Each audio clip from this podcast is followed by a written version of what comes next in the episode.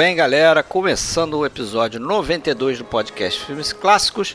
E estamos voltando aqui para fechar a filmografia do cineasta nascido na então Letônia, o senhor Sergei M. Eisenstein.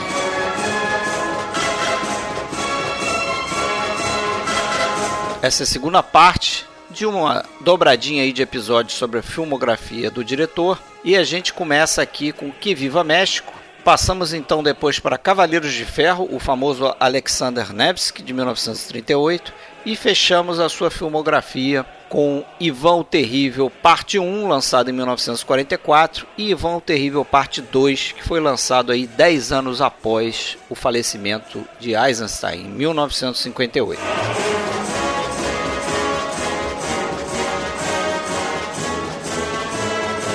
Pessoal, se você quiser entrar em contato com a gente, você pode acessar nossa página oficial filmesclassicos.com.br. A gente também está no Facebook, a gente tem uma página lá e também tem um grupo, se chama Grupo Podcast Filmes Clássicos. A gente tem um perfil na Filmou, um canal no YouTube chamado Podcast Filmes Clássicos, onde postamos também os episódios. E a gente tem também um perfil na loja do iTunes, que você pode entrar lá, fazer um review e dar umas estrelinhas se você curte aqui o nosso podcast. Isso ajuda muito a gente a se manter.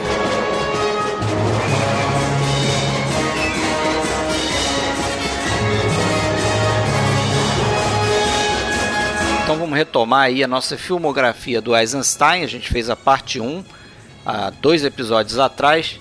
E para dar sequência aqui e terminar a filmografia do Eisenstein, que não é tão grande assim, estamos aqui, eu, Fred Almeida, falando do Rio de Janeiro, lá de Blumenau voltando com a gente, William de Andrade, músico. Tudo bem, William? Tudo certo, bicho, com vocês aí. Tranquilo, tranquilo. Quanto tempo nós não nos falamos, hein? Quanto tempo, verdade. Eu ia, eu ia mesmo comentar. E com a gente aqui também, Alexandre, também fala de Blumenau. Tudo bem, Alexandre? Tudo bom, Fred? Tudo bom, William? Tudo certo, cara. Vamos fechar a filmografia do senhor Sergei Mihailovich Eisenstein. Bora. Isso aí. Então vamos retomar aí do ponto onde a gente parou, né? Que era 1929. O senhor Sergei Eisenstein vai para os Estados Unidos, não é isso? Primeiro para a Europa, né? Isso, período conturbado. Vai junto lá com o diretor assistente, né? O Alexandrov e o câmera dele, o Eduardo Tissé. É, a versão oficial, a desculpa oficial era aprender, conhecer melhor a tecnologia do som. Ele pretendia sonorizar o filme dele de 29, O Velho e o Novo. Mas ele fez uma, é, uma temporada na Europa, ele chegou a, a lecionar em universidades, em Londres, em, em Amsterdã, em escolas de cinema, em Bruxelas, em Hamburgo. É, deu entrevista em rádio, em Berlim. Ele, enfim, ele deitou naquela fama dele de vanguardista, né, que essa altura já estava consolidada, tanto na Europa quanto nos Estados Unidos e aproveitou para tentar fazer filme também no é, em Hollywood, né? E, então lá foi ele para os Estados Unidos, foi a Hollywood, se envolveu em três projetos, três roteiros diferentes. Um deles a gente comentou num outro episódio quando a gente falou do, dos filmes do George Stevens, aquela trilogia, né? Do americana do George Stevens. A gente comentou que um deles, o Um Lugar ao Sol, havia tido ah. uma versão anterior chamada uma tragédia americana de 1931 e esse esse filme de 31 a tragédia americana ele chegou a estar no colo do Eisenstein né?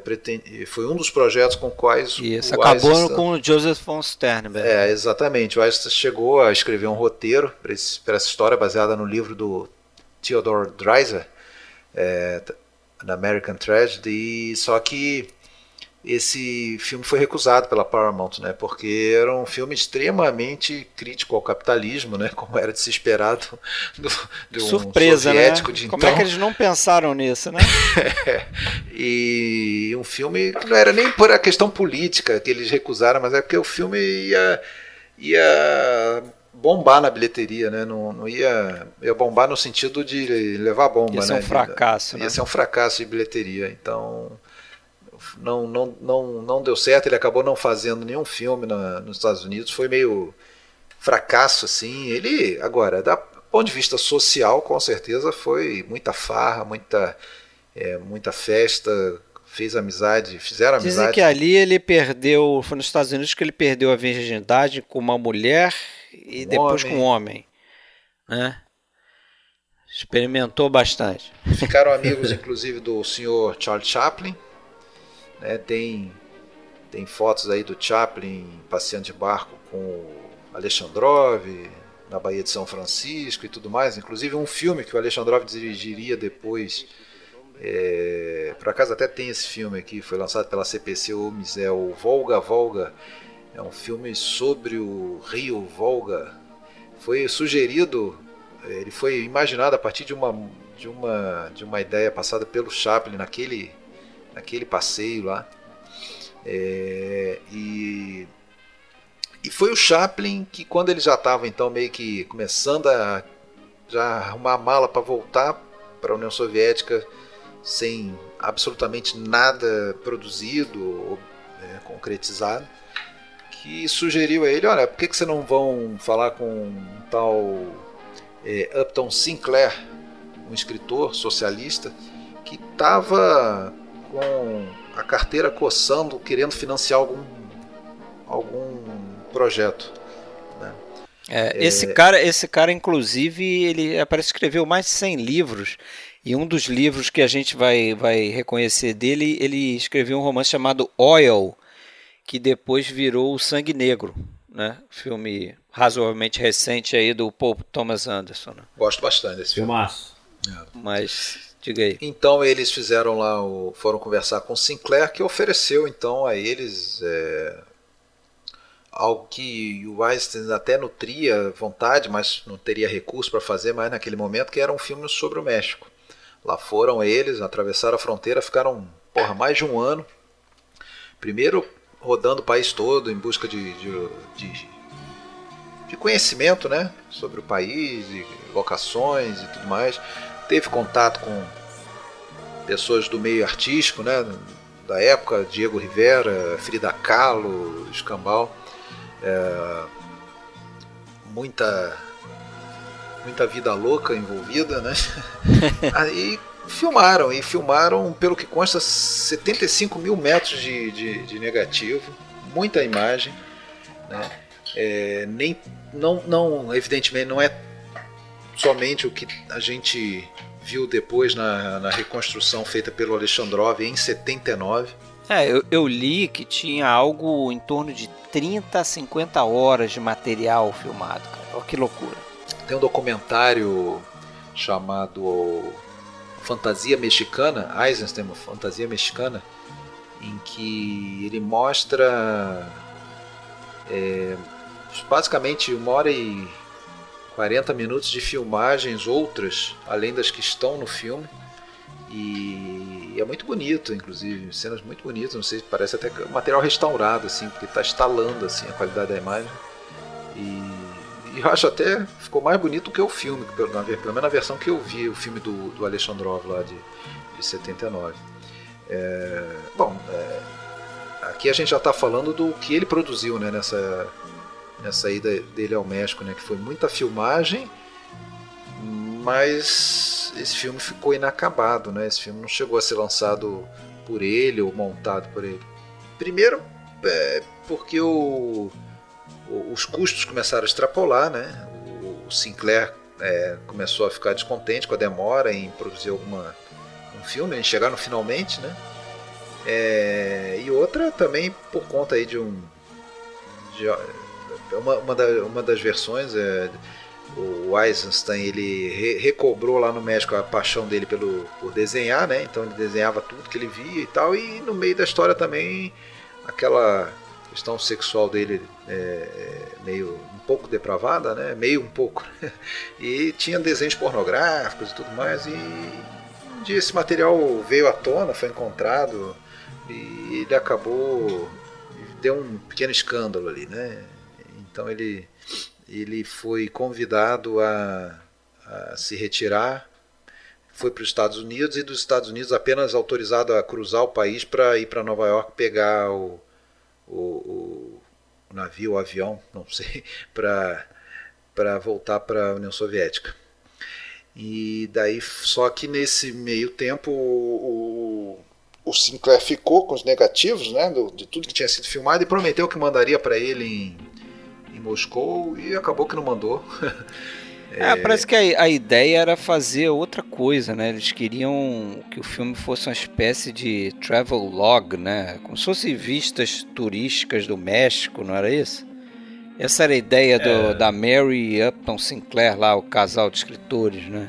É, eu realmente é, eu, eu, não sei. Eu e na época, nessa época aí, os países que é, tinham um governo socialista é, começavam a ter uma, uma admiração já bastante forte pelos países da América Latina, em especial o México, né? É curioso até. É por é, exotismo, né? É, eu acho que quando quando Trotsky também foi refugiado, é, quando foi exilado da Rússia, ele se refugiou no México também, acabou sendo morto lá, né? Mas o, é curioso isso, né? Existia essa essa atração, assim, ah, o México era um lugar que tinha, acho que justamente depois, acho que é, é, da Revolução Mexicana, eles nutriam essa admiração pelo país, assim, é curioso. O Eisenstein foi o primeiro. Eu li que, eu li que o Diego Rivera, né, ele teria visitado Moscou em 1927 e lá ele conheceu o Eisenstein, né? E o Rivera falando da, da arte mexicana, né, das origens da arte, né, aquelas origens do, da, do povo asteca, do povo maia, isso sempre ficou ali na, no fundo ali da, da mente do, do Eisenstein como tipo, pô, um dia eu quero visitar esse país, né, eu quero quero viver um pouco dessa cultura. E é curioso que tem uma conexão com algo que eu falei lá no início do. há muito tempo atrás, né? no início do primeiro episódio, não sei se vocês vão lembrar. Vagamente. que eu falei que a primeira peça de grande sucesso do Eisenstein foi justamente uma peça chamada Mexicana, O Mexicana. Né? Mexicana. É? É. Que é a da peça do Jack London, The Mexican. É, bom, o fato é que ele adorou, né, aquele um sopro de vida, né, de quem vinha daquele regime lá, essa estada no México. Acho que se dependesse dele, ele não voltava não. Acho que ele ficava ah, lá. certeza. Ia demorar cinco anos para fazer esse filme. Ia estourar todos os orçamentos. Pô, tava lá bancado por um americano com grana. Ia é, ser tipo o Bergman lá na ilha lá, né? Nossa, ele ia ficar. Sumindo com o filme. Mas, né? como acabou, secou a fonte e ele precisou voltar, ele vou ter que. E, e, e, nesse meio tempo ali, já isso já era 1931, mais ou menos. O, o Stalin já estava mandando recadinho para ele: ó, amigo, volta, senão eu vou te trazer a força e como desertor. É, ele acabou voltando. Né? Então esse filme ficou inacabado. Né? Na verdade, o, a revelia do Eisenstein foram feitas várias montagens diferentes, lançamentos. Fizeram cinco títulos. filmes, né? É, Tempestade, Tempestade sobre o México, eu acho que é o mais conhecido deles, né? É, montagens feitas pelo, pelo Sinclair e um outro cara lá que ele chamou para montar total, todos é, a revelia, nenhum deles com a assinatura do Einstein, né? evidentemente com imagens filmadas eu por ele. Eu li que eu acho que ele, ele vendeu os direitos para um produtor e esse cara resolveu montar os filmes para ganhar algum dinheiro com aquilo ali, né? O Lesser, né? Isso. É, esse cara. Então, esses aí não dá nem para você dizer que são produtos do Eisenstein, né? Pelo menos assim, eu não fiz questão de correr atrás para tentar ver. Também não. Eu me contentei com o que veio à tona é, mais de quase 50 anos depois, né? Em 79, o Grigori Alexandrov, ainda vivo, ele naturalmente, né? Ele ele nesse meio tempo, esses negativos originais acabaram realmente sendo mandados para Moscou, mas nessa altura, evidentemente, o já tinha morrido, Eduardo Tisset já tinha morrido. E o Alexandrov ele lançou em 79 com o mesmo título, que Viva México. É, mas quando você acha que Viva México, se você procurar no MDB e tal, cuidado, porque quando fala aí que Viva México de 32 é um filme inacabado, né, que ninguém viu ele na, na sua é, versão pretendida, porque ele não ficou pronto. Agora, o que se vê é o de 79, que é Começa como um documentário com o Alexandrov, já idoso, lá apresentando o que, que a gente vai ver, e depois a melhor montagem possível que ele fez daqueles negativos. É... eram acho que seis episódios, mas só cinco ficaram é, foram filmados de alguma maneira. É, parece que eles interromperam justamente quando ele estava filmando o final, né? E aí ficou esse filme, né?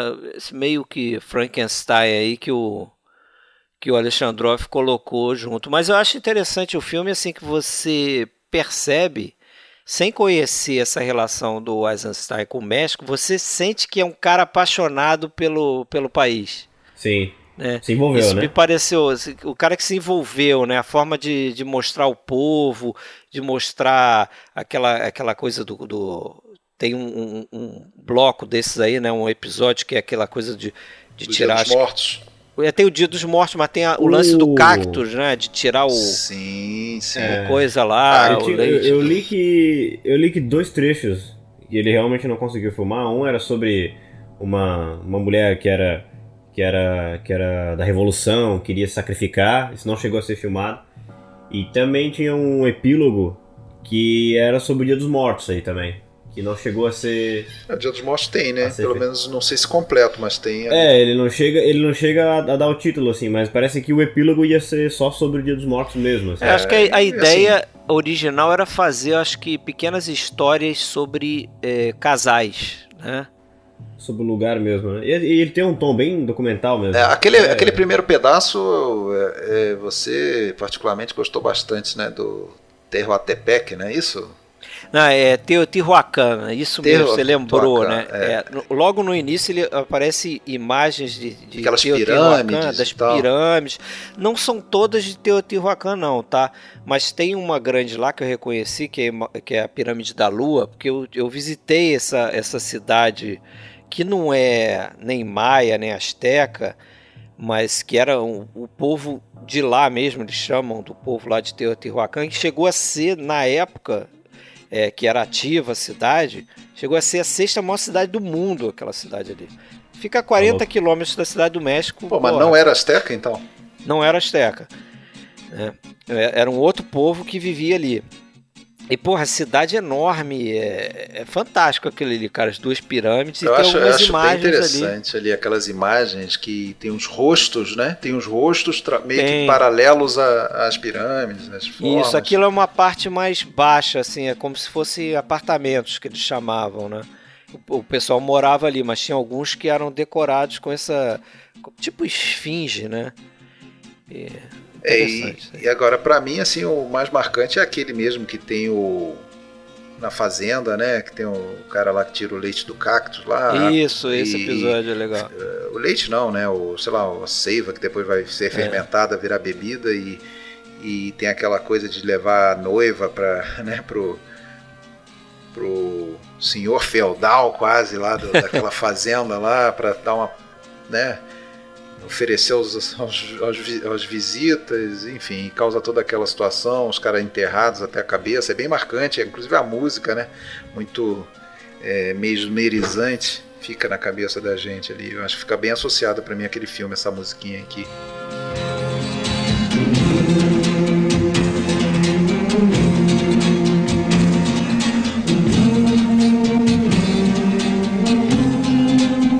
Mas o fato é que visão da época, realmente desde o velho e o novo, que ele não estava produzindo nada, né? Ele ficou dois, três anos fora, voltou, não trouxe nada, não fez nada. Esse filme ele não viu pronto, né? Não viu. Infelizmente. E, e aí em 35, se eu não me engano, ele se envolveu num projeto do que seria é, primeiro filme dele dentro daquilo que se convencionou chamar aí nesse princípio dos anos 30 ali do, do, é, do realismo social, né? Realismo socialista ali do, das artes, né? Do, é, em que deixa de lado toda essa experimentação de forma e o mais importante é a mensagem, né? Aquilo que já, já engatinhava ali nos anos 20 no final dos anos 20 que meio que incomodou ele, né? Então ali ele, em tese, teria que se adequar a essa, essa, essa voga, né? A gente vê muitos filmes ali, é, é uma fase com realmente que não é muito conhecida, né? Os filmes soviéticos mais famosos são ou dos anos 20, aqueles experimentais de vanguarda, ou lá só da aquela era de ouro era lá do dos degelo, anos 50, né? né? Era do degelo, quando voam as cegonhas e é, a carta que não foi enviada, aqueles do, do Kalatozov, do Shukrai. Mas nessa época, evidentemente, continuou existindo cinema soviético, só que dentro dessa, desses preceitos. Né? Então a gente tem. É muito comum ver filmes como é, o, o Valery Shaklov, que é sobre um aviador heróico, ou sobre um grande comandante militar lá, é, que é um filme dos anos 30, agora me fugiu o nome. Também tem um até que foi o Pedro Bizelli que, que me indicou que eu vi, que é a, a vida do, do escritor lá do Tolstói, a infância do Tolstói. É, enfim, filmes nessa linha sobre personagens históricos, figuras importantes, é, é, vangloriando né, os feitos, aquela coisa toda. Uh, então ele começou um projeto aí de um filme chamado Prado de Beijing, né, que seria seu primeiro filme falado, né, essa era a ideia, né, é, sobre um conflito de, de, de gerações ali, um, um, garoto, né, que na verdade se opunha ao, ao, pai, né, o garoto representando mais uma vez aí temos talvez o velho novo, né, aquela coisa da, da, das tradições antigas contra o que precisava para a evolução ali da, do, do, campo. E pô, esse filme não existe, né, ele também ficou incompleto, né. Tem imagens de tem, quadros, né? Isso, tem imagens, frames tem, no YouTube, você, inclusive. É, é, você encontra como se fosse o filme, né? É. Cerca de, acho que 36 minutos de duração tem no YouTube e tal, é, mas que na verdade é uma montagem de frames. Mas os cara, os frames são muito bonitos, assim, sabe? As imagens são muito bonitas. Diz que esse, na verdade, os negativos não existem. Eles foram destruídos por um incêndio, aliás, é, num bombardeio na Mosfilm, que atingiu a Mosfilm durante a na Segunda, Segunda Guerra. Guerra né? É, diz que esse filme então ele foi interrompido ali em 37, né? Justamente porque estavam achando que ia ficar ia ser mais daquela coisa de Eisenstein muito com muita é, é muito estilo e, e, muita viagem e pouca mensagem direta que é o que se pretendia. Então foi mais uma, um projeto frustrado dele aí.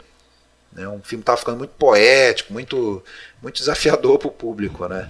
Ele... Mais uma vez o governo aí, né, dando uma cortada aí no barato dele. Dizem até que quando ele voltou para a União Soviética nesse período, ele chegou a ser julgado né, por um tribunal lá, onde ele, ele, ele foi forçado a repudiar alguns trabalhos dele e tal, né? Parece até coisa é, da Inquisição, né? Galileu Galilei. Sim. É, foi mais ou menos nessa época mesmo. É. A relação dele com o Stalin já estava bem balançada aí.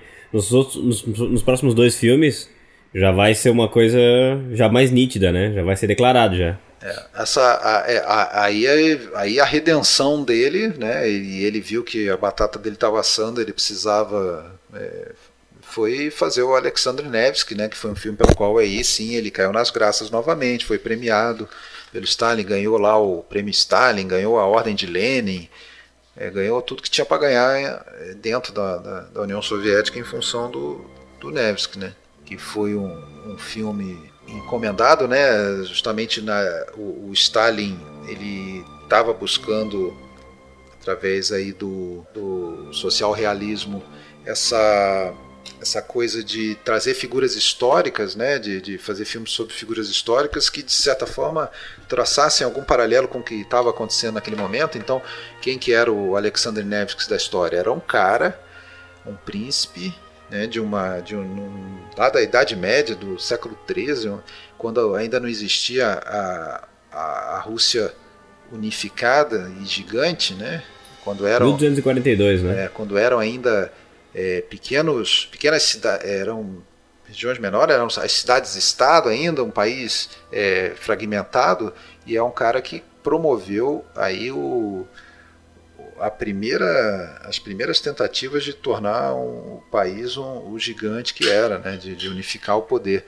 E, e, só uma, uma curiosidade é que lembrei agora que a gente está em tempo de Copa, né?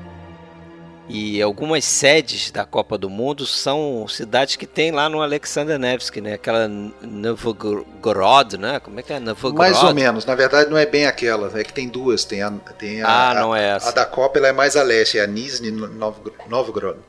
Ah. Essa do filme é, é mais Tem outra também, é Pskov. Pskov, é. Pskov é ficar às beiras do lago, lá onde tem a batalha ah. famosa do gelo, já é quase chegando na, na Estônia. Agora, o esse cara, então, em 1242, que, que ele era um príncipe, né, local ali do, do, do, do reino de Novgorod, e ele tinha liderado o povo contra uns invasores lá suecos, né, e tava e retornou à, vida normal dele, né? Além disso, ele era um pescador e, e ele ele foi convocado é, foi chamado, conclamado pela população para liderar contra uma nova invasão externa, né? que era do, dos cavaleiros teutônicos. Né? É, e esse evento caía como uma luva naquele momento para o Stalin, né? afinal de contas a gente tinha ali um, que, um inimigo alemão nazista, né? prestes a iniciar um, a Segunda Guerra Mundial. Isso já estava já estava cantada essa bola. Então, inclusive tem muitos paralelos no filme, além dessa desse óbvio, né, com os alemães, quando ele fala, por exemplo, sobre no início do filme, né, que naquele momento a Rússia estava é, sob domínio dos mongóis, né, tinha tido invasões lá do, da galera lá do Gengis Khan durante é, décadas e décadas já de julgo tártaro-mongol e, e chega no início a ter um diálogo que fala, não, mas é, antes de da gente vingar os nossos pais lá, retomando as terras do, que foram tomadas pelos mongóis, vamos ter um inimigo mais perigoso, mais próximo. Ali ele está querendo dizer o seguinte: antes da gente vingar os japoneses, que ganharam da gente em 1905, né? Antes da gente vingar os japoneses, vamos cuidar aqui primeiro do, dos alemães que estão mais próximos em perigo mais imediato. Depois a gente Aí o que acontece lá no final da, da Segunda Guerra também, né? Lá no, no fronte é, lá do, do Pacífico eu, e tal. Eu li até que o. Parece que o Stalin, né? Ele, em algum momento ali, ele chegou a, a, a recusar o filme, porque ele tinha a ideia de que seria nessa linha, né, de alertar os soviéticos sobre os alemães mas acabou que o filme ficou muito anti-alemão. E era um momento ali que a, que a União Soviética estava assinando aquele famoso pacto de não agressão isso. com Hitler. Ah, isso aconteceu né? foi o seguinte: quando o filme saiu, ficou pronto, saiu, não tinha ainda esse esse pacto de não agressão. Molotov Ribbentrop. Isso, exato. Mas esse esse filme ele ele chegou a ser exibido por, se eu não me engano, 10 semanas ou 10 meses, agora eu não. É, foi um tempo curto. Tô fazendo confusão. E eles tiraram ele, de circulação, né? Eles tiraram de circulação. O filme fez bastante sucesso, muito sucesso mesmo. E aí nesse momento ele já recebeu a ordem de Lenin, né? Mas só que o como foi assinado esse pacto de não agressão, o Stalin sumiu com o filme para não provocar o, os alemães. Quando os alemães quebraram o pacto e invadiram pacto. a União Soviética, e invadiram a União Soviética, ele fez um novo, promoveu um novo lançamento do filme e voltou a fazer sucesso o filme. ele é, ganhou ele correu, ele correu e, disse que todo o povo soviético deveria assistir esse filme, não sei o quê, é. porque agora o filme atendia, né, aos interesses dele, né? Exatamente. Curioso isso, né? E eu acho o filme assim, além de fazer essa alertar o povo alemão, o povo soviético a respeito dos alemães, não sei o que, ele parece um pouco premonitório, né? Com o que vai é, acontecer naquela famosa operação é, Barbarossa, eu acho. Pois é, assim. Né, que, que os alemães vão tomar uma coça lá do exército soviético e também por conta do, do inverno. As né? condições né? climáticas. é, é bem, bem parecido com o que acontece no filme, né? Com a batalha no gelo e tal. Isso. Apesar de que também tem dados históricos que contestam aquela coisa de, de cavaleiro teutônico se afogando no, no gelo que quebra. Parece que não foi bem assim. Né? Parece que não era bem essa a intenção, a estratégia do Alexander Nevsky da vida real. Era mais é, porque duelar é, em cima do gelo era algo que eles estavam mais acostumados, enquanto quem vinha de fora não estava habituado ao gelo. Esse cara escorregava mesmo, sabe? O cara não tinha, não conseguia parar em cima daquele negócio. Então, independente Ficava se o cara presa fácil, é, né? não era não era pensando em quebrar o gelo e, e afundar. Então, tá, há, há dúvidas se realmente isso aconteceu. Mas o fato é que ele realmente expulsou a galera lá é, na, na, na vida real, defendeu o país e foi um personagem que inclusive foi canonizado né, pela Igreja Ortodoxa. Ele é santo da Igreja Ortodoxa, Alexander Nevsky. Né, então é uma figura é, de, de, de, grande vulto. Né. Agora, aquele inverno ali, aquele gelo é tudo artificial. Né, eles tiveram a opção, ele teve que escolher se ele queria esperar pelo próximo inverno para filmar em locação, gelo, mas como havia uma certa pressa e tal, até por essa questão da, do perigo iminente dos alemães, dos nazistas e, e tal, eles optaram por fazer realmente em, é, em, em estúdio. Em estúdio né? né? Aí vai uma criticazinha ao filme, cara. Eu gosto do filme e tal, mas tem algumas sequências ali que me incomodam. Não sei se incomodam vocês, que dá muito, muito na cara que é um estúdio. Muito, muito. Você, você não, vê que não só um estúdio, cenário, né? É cenário. Não, é, muito fake. É muito props, fake. Você né? vê Os que objetos, muito fake. e você vê que eles tentaram é, é, passar a ideia de que era um, um lugar espaçoso. E você vê que é um pedacinho de estúdio. É um estúdio pequeno ainda né, que eles pintaram lá no fundo a linha do horizonte, Sim, né, as nuvens, dá, dá pra ver uma parede. Isso aí meio que às vezes É. me tira do filme, assim, né? Não, com certeza, Fred. Eu também sinto isso. É, eu sinto também. Os primeiros planos do filme já me incomodam, que aparecem aquelas caveiras de, de- Ah, verdade. do que seria ali o, o pessoal que pereceu lá nas invasões mongóis e tal. E porra, tu vê que é claramente falso. O negócio ali ele comprou no em 99 ali da época, cara. É tudo Comprou no branquinho. Saara aqui no Rio Não. de Janeiro. Tipo, é branquinho, é aquele branquinho, assim, dá pra ver que aquilo ali é plástico, entendeu? Porra. Tudo bem, né? E outra, e erros de continuidade aos montes, na Batalha do Gelo, o Neves que troca de capacete. Cada plano ele tá com uma, um, capacete diferente ali. né? É- é, um, um aparece o olho, o outro cobre só o nariz. É uma. é- muda. Troca repara. mais de capacete É louco, do é. que o Neymar É troca de cabelo, Muda. né, cara? Aí tem aqueles líderes teutônicos que tem uns capacetes assim bem diferentes, né? Único, né? Tem um que não, tem um que tem uma mão aberta, tem um que tem uma mão fechada, tem um que tem É, uns chifres. Dizem que até uns capacetes, não dos líderes, mas o capacete acho que da, da guarda mais baixa ali, dos teutônicos, eles fazem referência aos capacetes dos alemães da Primeira Guerra Mundial. né? Tem uma série de referências. Tem acho que na, na beca lá dos padres teutônicos. Tem, tem algo que lembra uma suástica, não sei se é bem uma sim, suástica. sim, tem, tem muita referência, muita referência. É, bom, primeiro filme sonoro, né? Dele, É. É, tem que dar um desconto. Ele, ele dizia até que parecia meio ridículo. Em 1938 ele estava fazendo o primeiro filme sonoro, quando o cinema sonoro já tinha mais de 10 anos. E esse filme, ele, ele conseguiu correr né, contra o, tempo, fez essa filmagem em estúdio. Ele diz que não teve.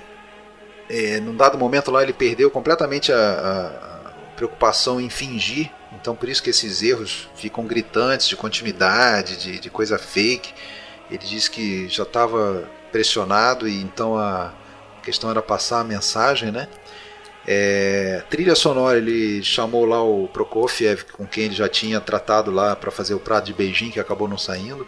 E o Prokofiev era muito competente e trabalhava muito rápido, conseguiu pegar o espírito da coisa e fez um- uma, um- toda uma obra sinfônica de- que, eu, que eu gosto bastante, eu acho muito boa assim. E, e acho até que ficou famosa, independente do filme. Né? E eu acho que engrandece bastante, né? É, a gente até esquece que aquilo tudo é fake em estúdio.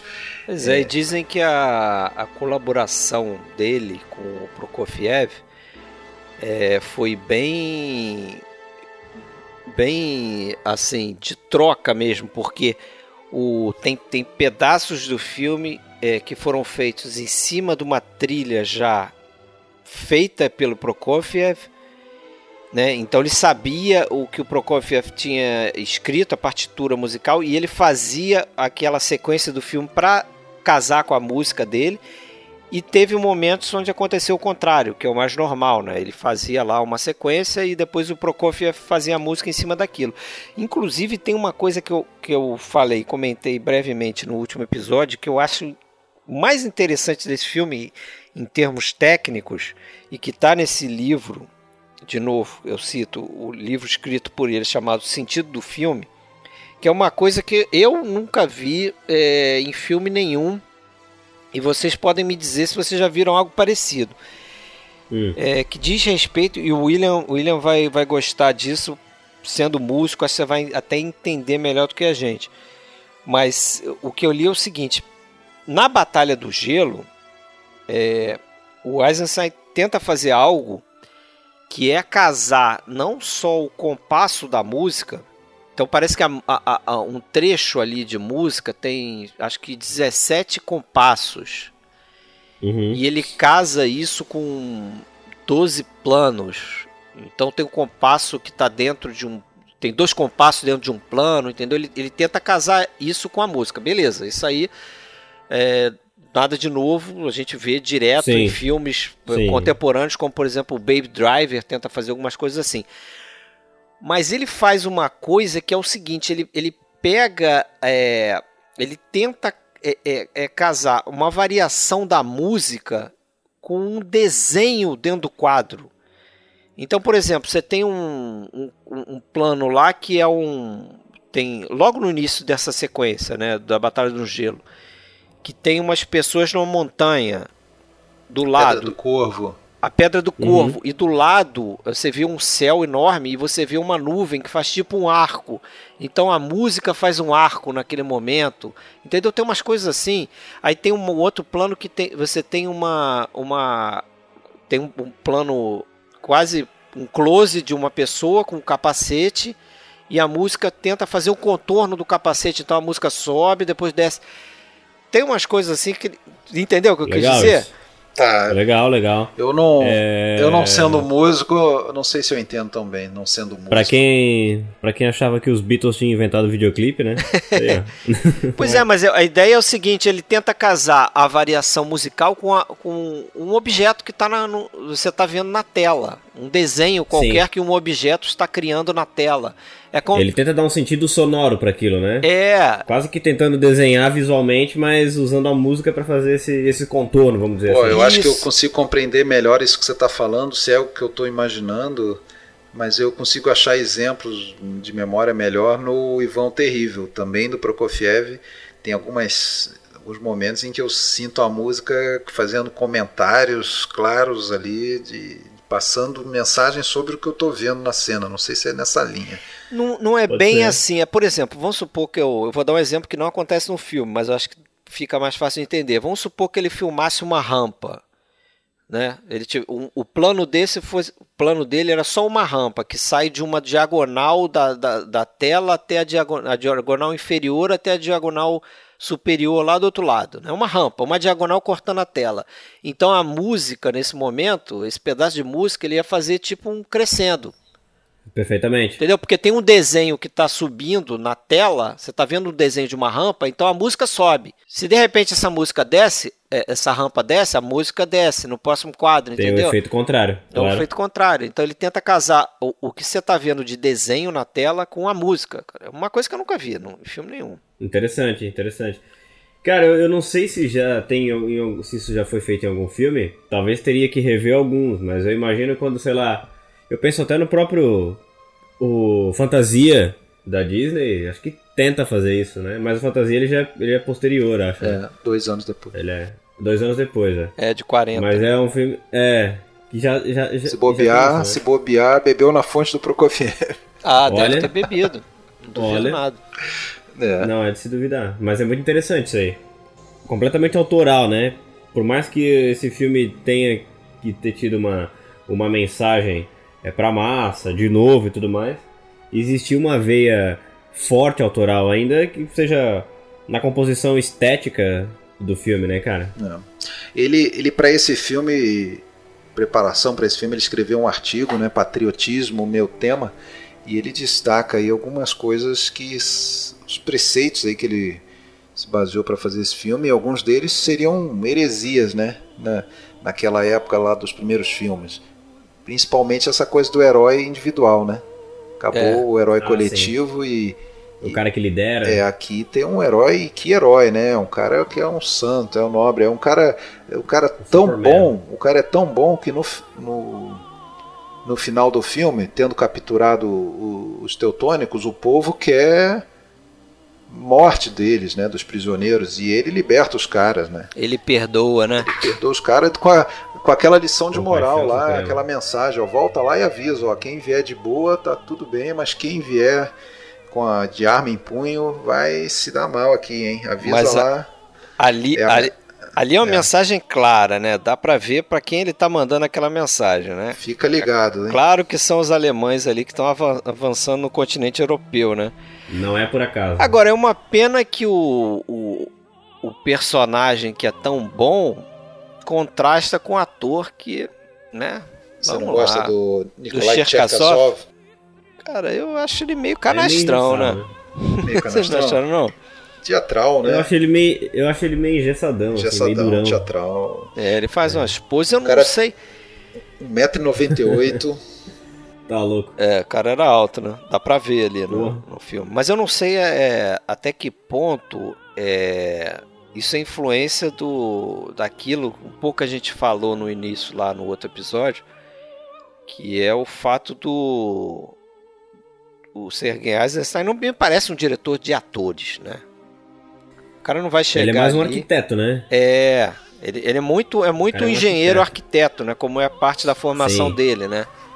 Agora, o é um cara tido como o principal ator soviético da primeira metade do século XX. Cara de teatro e tal, enfim. É, eu... Respeitemos, mas. Respeitemos. Né? é. Agora eu lembrei de uma coisa, faz uma pausa aqui não tem nada a ver com o assunto.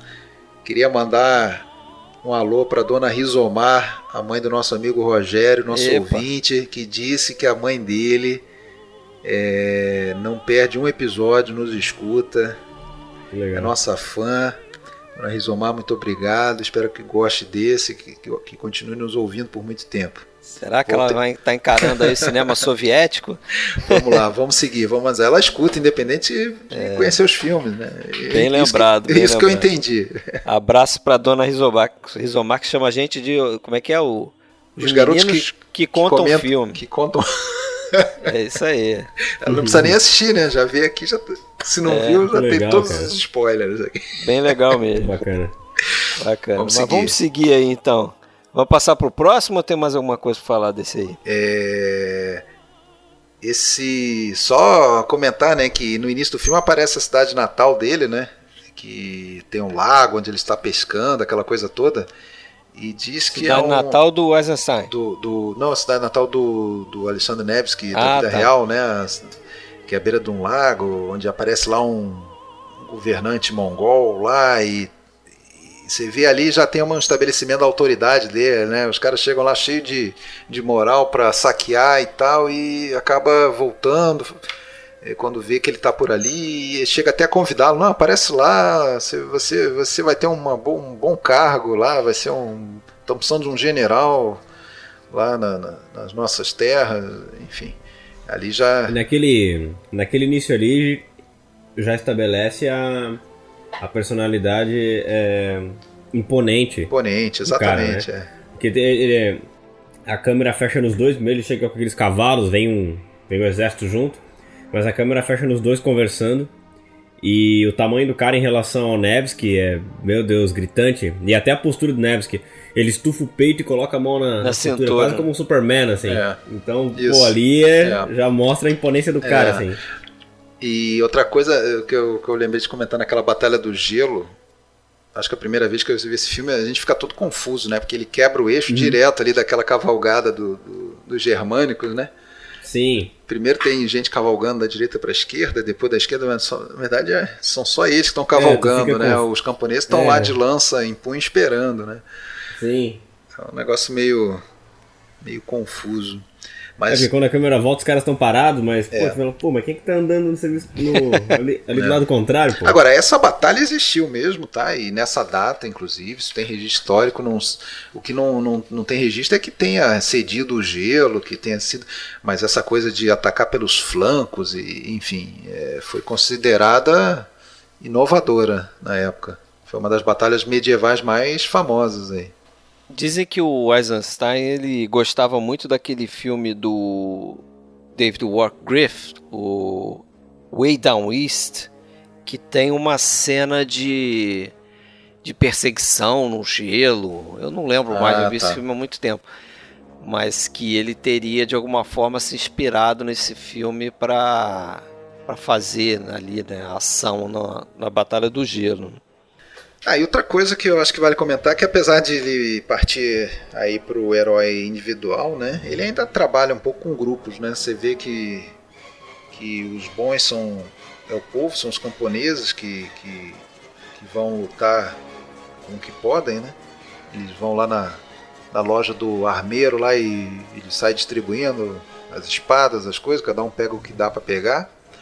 E os os aristocratas eles parecem tentados a se, se venderem ali pro, pro, pros invasores, né? Eles não estão a fim de lutar, né? Eles querem criar uma situação ali, uma intriga para o Alexandre Neves voltar. Diz, ah, o povo não quer você, a gente não quer lutar. Então ali já tem, tem uma crítica também, né? De quem quer lutar é o povo e, e, os, e, os, os, ricos não querem lutar, né? Eles preferem, querem vender o país, né? É, querem vender o país. Tem também simbologia naqueles personagens, do, aqueles dois amigos que disputam a, a mulher, qual que vai ser o mais... É, tem um cara que é mais intrépido, assim, mais é, por louca, desembestado, e tem um que é mais sábio, é mais ponderado. Então, na verdade, eram valências, eram características que eles queriam dizer, olha, vocês, povo soviético, que vai passar por invasões, vocês têm que desenvolver essas coisas todas, vocês têm que ser corajosos, mas também têm que ser sábios. A mulher tem aquela mulher lá, tem duas mulheres, né? Até confunde que elas são parecidas, mas tem uma é mulher verdade. que é mais cuidadora e tem uma que é mais guerreira. Então, também mulher soviética, a gente vai precisar da mulher cuidadora e da mulher guerreira também, que peguem armas. Todo mundo representado. É, ali, né? todo mundo representado. e, e, e, até na hora que eles vão pegar as armas, que daí acaba espada, lança, eles pegam o que tem na mão. Provavelmente uma clara referência até ao símbolo, né, da, do comunismo, que era a foice, o martelo, né, ah, aquela sim. coisa. Verdade. Provavelmente até disso, assim. Verdade. Mas é isso. E essa coisa, para quem gosta de história, na verdade eu fui ler, né, isso aí foi é, é, é tratado como é, um braço da, das cruzadas, né? Assim como tinha as cruzadas mais para o sul ali, lá para a Terra Santa, Jerusalém, tinha as cruzadas do norte contra os os infiéis dos ortodoxos, né? Então era nessa linha, né? É, essa, esse braço teutônico aí era é, para quem vê a história pelo outro lado era o pessoal do bem, né? Que ia contra os bárbaros é, do, do eslavos. Já quem olha com a visão do russo, ele era um grande herói, né, que defendeu o povo da invasão. Como a história, né, pode ser contada sempre dos dois lados, né? Claro. É verdade. Vamos seguir? Vamos pro próximo. Pô, o então, cara, aí. o cara, é, eu falei que ele ganhou prêmio, né? Ganhou a ordem de Lenin, Stalin ganhou dinheiro, ganhou apartamento novo, ganhou carro novo. Não, isso é sério, ele ganhou tudo isso. E, e, e ganhou o cargo de diretor artístico do Mosfilme, o Sr. Eisenstein, em função dessa, do sucesso desse filme. Né? E, e, esse filme, você já falou, ficou engavetado durante o pacto, depois quebrou o pacto, uh, voltou com Voltou, é, eu li aí que parece que foi assistido por cerca de 23 milhões de pessoas. Caramba, é muita coisa. E aí recebeu um outro um outro trabalhinho, né? É, em outro 41 ainda, né? Ainda em 41 ele recebeu a incumbência de fazer uma trilogia sobre um, uma outra figura histórica, né? E essa o Eisenstein tinha adoração pelo o Eisenstein, desculpa, o Stalin, Stalin né? tinha uma adoração Inclusive, pela, se reconheceu, né, é, exatamente. O projeto. Ele ele queria muito um filme sobre Stalin mais, mais uma vez naquela linha da justificação, né, dos fins justificam os meios, um, um, primeiro czar né, da, da história, é, um cara tirânico, chegou a ter o apelido de o Terrível, né? Ivan o Terrível, não é à toa, atrocidades, é, opositores ele não não tratava muito bem. Tolerava. é, e, e, era de certa forma o que estava acontecendo na, durante o regime stalinista, né? É, tudo sempre com a justificativa de ser em nome do, da grandeza do Estado, né? É, então, bem maior, quem se opunha precisava ser exterminado. Então, essa era a ideia. O, o Eisenstein, em 41, ainda sentou para escrever o roteiro. Era um roteiro contemplando já as três partes, né? E seria uma, uma, uma, obra grandiosa, né? Que é desde a infância traumática do, do Ivan IV lá até a sua uh, o seu final, né? E, a consolidação no, terminaria a terceira parte com ele finalmente conseguindo alcançar o Mar Báltico, né? Expandindo o território russo até o, o Báltico, né? que sempre foi uma grande ambição e tanto que hoje se você olha no mapa a Rússia não, é, não os territórios mais é, do Báltico não são mais da Rússia tem ali aqueles países bálticos Letônia Lituânia Estônia mas ficou um pedacinho de terra ali da Rússia no meio dos outros países um pedaço separado do resto da Rússia que é ali inclusive tem um estádio da, da Copa que é ali tal do Kaliningrado aquela região. É uma região já quase na Polônia, por exemplo. É a região mais europeia, mais perto da Europa. Então ali sempre foi um, uma, uma, coisa importante para a Rússia ter aquele acesso ali ao Báltico. E, e foi, foi graças ao, ao Ivan. Então, porra, para quem pensa na nação, porra, o cara conquistou coisas importantes, né? Foi ele que unificou. Se a Rússia é gigante como é hoje, é um país gigante, foi ele é o culpado. É, ele, ele, ele, é que deu início a isso aí, conquistando, é, anexando é, terras, né? E a parte 2 terminaria com isso, teria apareceria inclusive a personagem da rainha Elizabeth I da Inglaterra, que era contemporânea dele. Consta aí que ela chegou a mandar proposta de casamento para ele, que ele recusou, que é porque não, não faltava esposa para ele, ele foi casado sete, oito vezes, mandava matar geral descobria que não era virgem, pá, parecia afogada no dia seguinte. É, e, e, e, era isso. E claro, né, é, o Eisenstein, pela natureza dele, ele não, não conseguiria fazer um filme com um personagem plano. Né? Então, nesse nesse roteiro, não, talvez não no inicial, mas nos, nas revisões, ele foi dando uma profundidade psicológica ao personagem, principalmente a partir da, da parte 2, né? O que acabou sendo um pouco a ruína dele, né? Como a gente é, o Stalin detestou, né? comentar. Mandou banir. É, a parte 1, um, beleza, né? Porque a parte 1 um estava focado mais nas conquistas, né? É, não era uma coisa, era uma coisa mais heróica e tal. Já na parte 2, quando começa principalmente aquela parte de, de dele arquitetar para se livrar do, do, do, tal dos boiardos, né, que eram os, os, os nobres, né, é, que, que, queriam manter um Estado dividido né, e não unificado numa figura forte. Do, é, e aí você vê que ele tem ao longo do filme algumas crises de consciência, né, ele, ele, ele não é muito enfático, né, ele demora a ter certeza do que ele vai fazer. E isso ali incomodou muito Stalin, porque não era a mensagem que ele queria passar. Ele não queria um cara cheio de dúvidas, um cara muito humano. Ele, ele queria um personagem piedoso. Né? Então, é, a primeira parte ficou pronta em 44, foi lançada em 45, ganhou o prêmio Stalin no final de 45. A segunda parte ele terminou em 46 e aí o filme foi banido né, pelo Só Comitê lançaram Central. em 58, é. né? O, o, o, Stalin falou que coisa deplorável sobre esse filme, coisa nojenta. Esse, a parte 2, esse filme ficou gavetado, só saiu cinco anos depois do Stalin morrer, dez anos depois do Eisenstein morrer, 58. Né? E, e não é à toa que ele foi lançado, ele foi lançado justamente na época lá do, do, do Khrushchev, né? sucessor do, do, do, Stalin, numa época que se queria. É, naquela época, né, que a gente já falou, quando falou do Kalatozov, né, do, da, da era do degelo e tal, né, se, se buscou é, mudar a visão de algumas coisas, né? Então era conveniente naquele momento desengavetar aquele ah. filme. E a parte 3 ele chegou a filmar, né? Começou a produção, né? Filmou alguma coisa, mas foi praticamente destruída, né? Totalmente destruído o que ele filmou, né?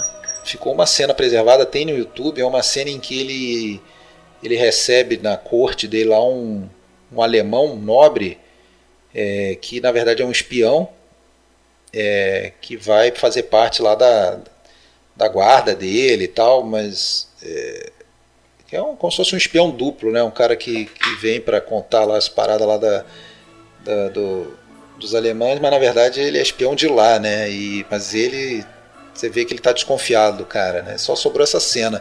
Tem alguns estilos com, a, com os testes de, de cena do, do, do diretor Mikhail Rom, que foi escalado para fazer, veja você, a Rainha Elizabeth I, né? Como eu falei. Então tem, tem imagens dele vestido de Elizabeth I, mas isso aí ele, ele recebeu um, um telegrama lá do, do, do sindicato lá falando, olha, o senhor está proibido de fazer papel de mulher. E aí foi vetado, né? Pelo Ministério lá da Cultura, sei lá o que, foi vetado ele, ele fazer esse papel. Coisa, né? E vem cá, você tem alguma informação que eu, eu confesso que eu não achei a respeito do uso de cor nesse filme? Porque é um negócio curioso, cara. Ele no, a parte 2, né? Na parte 1 um não tem, mas a parte 2 ele, Isso, ele tem, tem duas cenas, né? Duas, é, duas sequências, né? Que não são não, não chega a ser sequência inteira, né? São, não, não são é. algumas cenas que estão em cores. E isso é que eu achei mais curioso. É porque parece que não tem uma motivação para ter cor. A cor de repente desaparece e você está dentro da mesma cena, a cor simplesmente desaparece. É, mas é bem isso mesmo, cara. É bem isso mesmo. Não tinha uma, uma motivação. Ele, ele como era natural, ele estava interessado no, no, no, uso da cor, ele estava fazendo estudos sobre isso, inclusive quando ele morreu, em 1948, ele, ele teve um infarte em 46, na noite de, de que ele acabou de, de, de, de, produzir, o, de preparar o, a parte 1. Ah. É, ou a parte 2, agora eu não lembro mas ele, ele teve um infarto, ficou internado. Assim, na noite que foi exibida a parte 2 para o Stalin, ele estava internado. Ele estava internado quando recebeu a mensagem que o filme não ia ser exibido, estava tava banido. Né?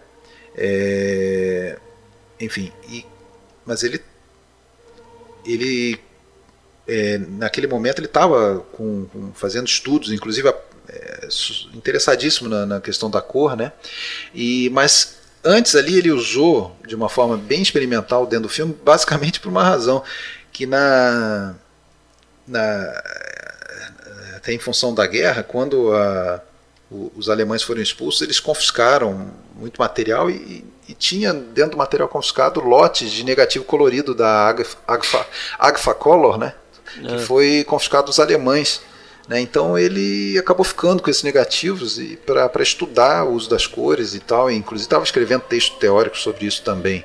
Né? E ele aproveitou e usou. Mas só que você vê que é uma coisa, lembra muito até desenho animado, assim, a, a, a, o tratamento textura, da cor, né? na, na, textura da cor naqueles filmes, fica uma coisa. Eu acho até que fica bonito, assim, mas realmente é totalmente aleatório, assim, não é, ele, ele não. Não passa nada. Ele né? me lembra o, um pouco o início do Technicolor, né? Parece que tem algumas cores faltando. É, exatamente. Não é, é não é aquele Technicolor depois aperfeiçoado, que você vê que são as cores mais, mais até Meio extravagantes, né? É, é Pô, mais. Mas, mas sendo um filme que dá para dizer esse, sim, sem sombra de dúvida, um filme bastante expressionista na forma, né? é, extravagante em algumas coisas, sim. Tem tipo, até, não até é de o... se estranhar que entre cor do nada. Não é, não é. Mas, mas parece uma experimentação assim, ah, vamos fazer esse pedaço em cor para ver se fica legal e, e ficou. Entendeu? Ficou no meio do filme. Você falou aí de extravagante, eu acho um pouco extravagante a encenação, né? Ah, sim, muito, é, muito. E assim, ao contrário do, dos filmes que a gente é, fez na parte 1, parece que já é um, um, outro estilo de direção dele. Você vê que tem planos mais longos. é, você, você tem o, o, o, movimento dos atores, às vezes lembra filme mudo, né? Aquela coisa de, de dois de dois atores close, chegarem perto isso para participar de um close. Muitos aí um olhares. fala com o outro assim, me lembra muitas vezes um filme mudo. Ator, tem muita, tem muita aquela coisa de, de close que na verdade o ator entra para a câmera, né? Ele Isso. Ele se aproxima é. aquele Maliuta lá, que é o cão de guarda dele, ele chega a chamar de meu cão meu cão ruivo, várias vezes, aquele Maliuta, um, ele várias vezes faz isso, ele chega com o olho perto da câmera, assim, faz uma é, expressão. É, tem todo é, um. Esses dois ali, né? Esses dois ali são bem, são bem caricatos na forma de atuar. São. Tanto o Alexander Neves é. quanto o Ivan Aí, E com o Neves que ele faz algumas brincadeiras de angulação ali com a barba dele, que ele levanta aquela barba pontuda, tem uma hora que tem Sim. uma procissão da, do, é, então, isso que eu ia falar. Tem planos interessantes aí que mostram a qualidade do Eduardo Tissé, né? Porque fazer aquele plano final, não sei se é exatamente o plano final, mas lá pelo fim do filme que tem essa essa cena aí onde tem o, o, o Ivan com aquela barba pontuda e a procissão ao fundo lá, aquilo lá não é, não é fácil de fazer e manter tudo mais ou menos no foco, né? Ali precisa de muita luz. Você vê que o que o Stalin buscava justificar através desse filme era é, invasores externos, rechaçar invasores externos, é, rechaçar oposição interna, no caso representado pelos boiardos, e também da igreja. Né?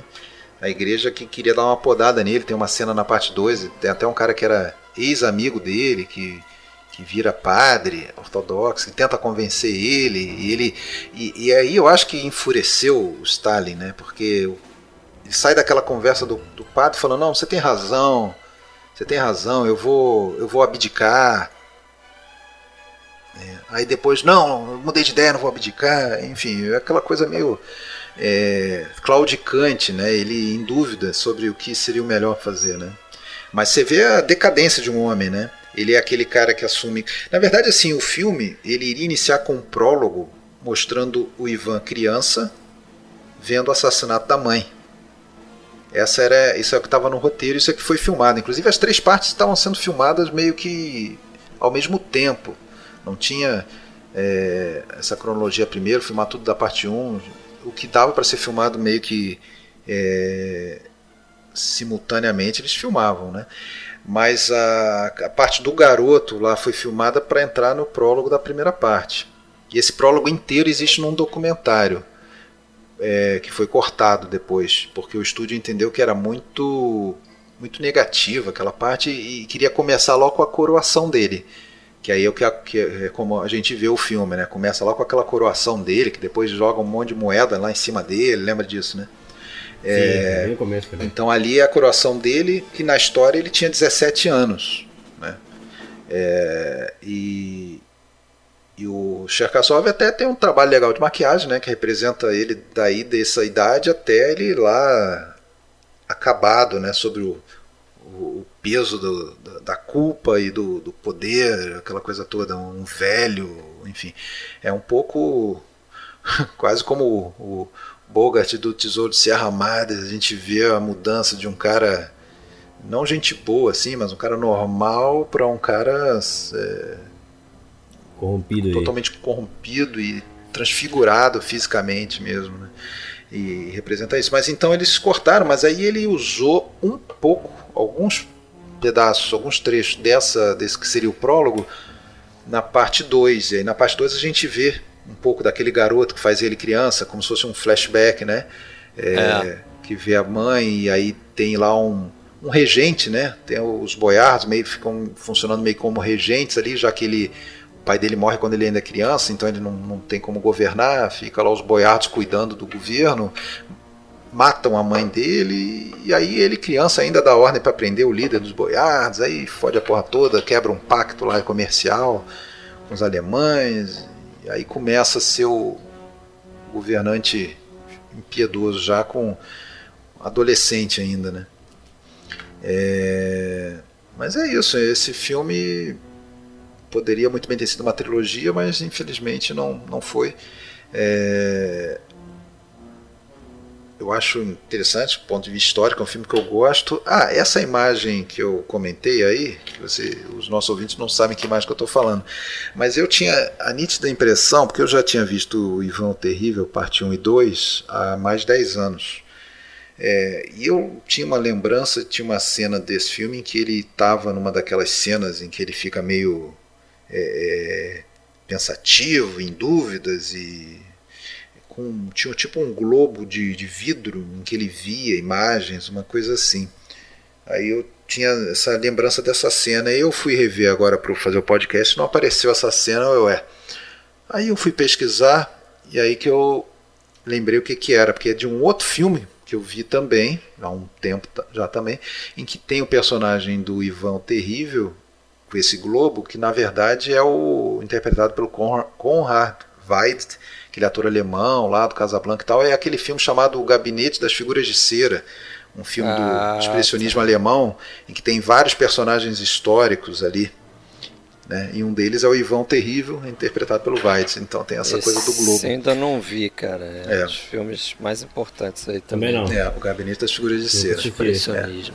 É. É. Agora, o mais interessante é o seguinte: o Eisenstein ele se baseou na caracterização do Weidet nos gabinetes das figuras de cera para a, o visual do, do, do Ivan Terrível dele né, no filme, né, o, o, visual que ele queria dar ao, ao Nikolai Cherkasov no filme. Né? Então é por isso que inclusive são parecidos, assim, na, na, na principalmente na parte final né, do, do, do filme do Einstein, que, que ele já está aquele cara mal, né? Carregado de mal.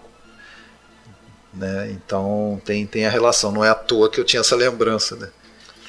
Agora, em termos históricos, a figura do, do Ivan IV, ela é. Muita gente acha que é, é quase um, um símbolo, uma representação da própria história da Rússia porque assim como a Rússia é cheia de contradições, esse cara também, a figura histórica dele é cheia de contradições, né? E a própria aceitação que se tem dele, maior ou menor ao longo do tempo, tem a ver com, com a evolução do pensamento da Rússia. Então, depois de um tempo ali, quando acabou a, a fase mais pesada do stalinismo, começou a ter vários... Na verdade, esse personagem já teve em vários filmes, né? Já teve filme lá de 1909, de 1915, sobre o Ivan, né? É, e aí, não é à toa que em 1973 tem um, uma comédia, um personagem do Ivan Terrível. É Ivan Vassilievich, que era o nome dele, muda de profissão. Aí é um cara que está nos dias de hoje. Parece com um filme que circula por aí no Netflix, que tem o Hitler que aparece do nada é, nos ah, dias de sei, hoje. É, é, era, era nessa linha esse filme de 73 em que o Ivan Terrível vem para os dias de hoje e tem que lidar com os novos tempos, né? E ele não é mais, evidentemente, o Kizar, só que ele acha que é. é e, e tem, tem, tem outros filmes aí, inclusive mais recente deles, de 2009, filme chamado Tsar apenas. É, até baixei para ver, parecia um filme bem bonito, assim, mas um filme nessa linha assim de, de uma psicologia totalmente, um cara psicologicamente totalmente perturbado. E, então filmes muito críticos sobre a figura dele, né? Hoje em dia mais execrada do que é, adorada. Ou, os feitos dele de criar essa Rússia gigante, unificar o poder e tal. É, Stalin não ia curtir não, hein? Apesar, apesar de que os russos, mesmo negando isso, pelo menos as gerações mais jovens, isso está no sangue deles, essa essa, esse tesão que eles têm pelo poder forte, centralizado. Não é à toa que o senhor Putin está aí há quase 20 anos. Né? Não é? A gente olha, nossa, esse cara, mão, mão, mão de ferro. Bicho, mas tem eleição lá, cara. Eles podem tirar o cara quando eles quiserem. Não, mas eles, ele vai sendo reeleito, cara. E, e, por quê? Antes tiveram lá um Boris Yeltsin que causava vergonha internacional, né? Uhum. Então, Quer dizer, eles gostam de uma figura é forte. Essa que é, principalmente o, as gerações mais antigas, ainda, ainda. Porque sabem que o país só é o que é porque precisou ter um cara mão de ferro lá atrás para juntar, né? É, então, infelizmente, faz parte da cultura deles, né? Essa, essa, essa visão. Mas é um realmente um personagem histórico muito criticado no dia de hoje. Né? E aí, bom, acho que daí deu, né? O, o, o, a última, última coisa que o Eisenstein teve, então, foi essa, esse banimento da parte 2. A parte 3, então, foi interrompida a filmagem. Né? É, e essa vida de trabalho intenso aí dele, né? um cara que trabalhava madrugada dentro e tal, cobrou o preço, né? Ele teve o segundo infarto em 48 e foi fatal, né? Ele faleceu. Quantos consta... anos? 50 anos. 50 anos. É, e consta que na mesinha de cabeceira, no, no, ele morreu na cama à noite, teve um infarto, é, tinha estudos lá sobre o uso da cor ainda nos filmes, entendeu? Ele estava ainda estudando o assunto para um, algum projeto futuro aí, né? E é isso, aos 50 anos, né? E depois disso viria à tona a parte 2, depois disso viria à tona o Que Viva México, do Alexandrov, né? É, montado pelo Alexandrov, Grigori Alexandrov. E é isso, está aí. Essa foi a história do senhor Sergei Mikhailovich Eisenstein. Não deixou muitos filmes, né? Eu acho que, se considerar as duas partes do Ivan, são oito longas, né? No total. Oito longas, mas dentro desses oito longas, né? Muita coisa de influente ao cinema, né? Legado, né, cara? É um legado mesmo. Né? Uma coisa que uma coisa que fica para mim é que assim, eu, os filmes são em sua maioria com alguma intenção política, propaganda, tanto os mudos revolucionários lá quanto esses de mitificar é, e justificar procedimentos do Stalin. Mas independentemente disso, ainda que eu não concorde com a propaganda, ainda que não me diga nada nos dias de hoje, porra, eu consigo gostar da, da, da, da obra artística que está sendo apresentada, né? Para mim é a mesma ah, coisa de ver o Soy Cuba lá do. É, isso que eu lembrei, né? É, até parece, eu não falei isso, mas o Que Viva México parece uma espécie de Soy Cuba dele, né? Essa coisa de, de tentar revisitar uma cultura e descobrir, apresentar a cultura para os soviéticos, né? E, mas ao mesmo tempo fazer um filme que, porra, tecnicamente é, é glorioso, assim, tem várias coisas interessantes. Não, isso. A técnica do cara, o legado dele por conta disso é inquestionável, né, bicho? É, sem dúvida. Ele nesse, nesse, nesse aspecto também, eu acho ele um pouco parecido com o D.W. Griffith, né? Assim, que você uhum. pode pegar um, um Nascimento de uma Nação é, não gostar do, do, de toda aquela questão e daquele contexto é, racial ali do filme, né? Mas você não pode descartar o que é o filme dentro da história do cinema, né? Sim, fechar os olhos para uma coisa que contribuiu, né, cara? É, se você pegar todos não os filmes aí e elencar os marcos, você vai ver que é um uma quantidade mínima de marcos, assim, realmente marcos cinematográficos, né? Sendo o Nascimento de uma Nação um, Encoraçado Potemkin é outro, o Gabinete do Dr. Caligari e, e por aí vai, né? Cantor de jazz por causa do som e tal. Mas... É, merecidos, né? Merecidos, né? Então, é isso aí. Beleza? Opa, é isso. Fechamos, né? Beleza. né? Valeu mais uma vez, então, William. Eu que agradeço o convite, né? Por mais essa filmografia que você fez com a gente. Eu que agradeço, cara. Eu que agradeço o convite. E tamo aí, né? Tamo aí. Isso aí. Valeu, Fred. Até a próxima, então. Abraço!